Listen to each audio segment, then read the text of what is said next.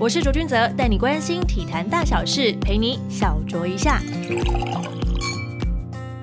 小酌一下的听众朋友们，大家好！这天是卓卓 Talk 小单元，未来也将不定期推出卓卓 Talk 这个小单元，为大家更新一下体坛大小事。而在二零一九年九月十八号这一天早上，最重大的消息就是在七月启动转卖程序的中华职棒球队拉米克桃园，被日本媒体报道指出和乐天株式会社相谈甚欢，有机会以十一亿日元折合台币约三点二亿元成交。这个数字呢是参考当初富邦集团接手义大犀牛的转卖金所报道的。帮大家科普一下，乐天株式会社，他们本身就拥有日本职棒乐天金鹫队，同时西甲足球豪门巴塞隆纳以及 NBA 球队都有乐天株式会社的赞助身影。乐天在台湾的商业版图是从两千零八年开始的，从购物网站乐天市场展开。今年三月和电商龙头 PC Home 建立合作，七月底的时候以乐天国际商银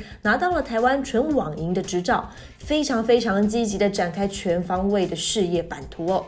而乐天金鹫队阵中呢，就有两位台湾选手，分别是宋家豪以及王彦辰。假设乐天株式会社真的买下了拉米戈桃园队，双方的交流肯定会更加频繁。而这个消息一被报道出来，哇！早上的体育记者可真的是忙翻了，有些球迷就来询问我的看法。我个人是非常乐见的，因为拉米戈是近年中华职棒的强权，他的球迷年龄层也非常的年轻。只是碍于薪资规模的扩张，让母企业因为是中小企业，所以有一些吃不消的状况。而今天消息一出呢，肯定让拉米戈球团的高层点威胁降被锁了。我们家记者最终是终于打通了电话，得到了领队刘杰婷的回应。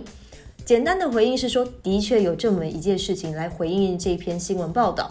那么最新的消息指出是，明天领队刘杰婷以及乐天的代表方会在中华职棒联盟召开记者会，统一说明。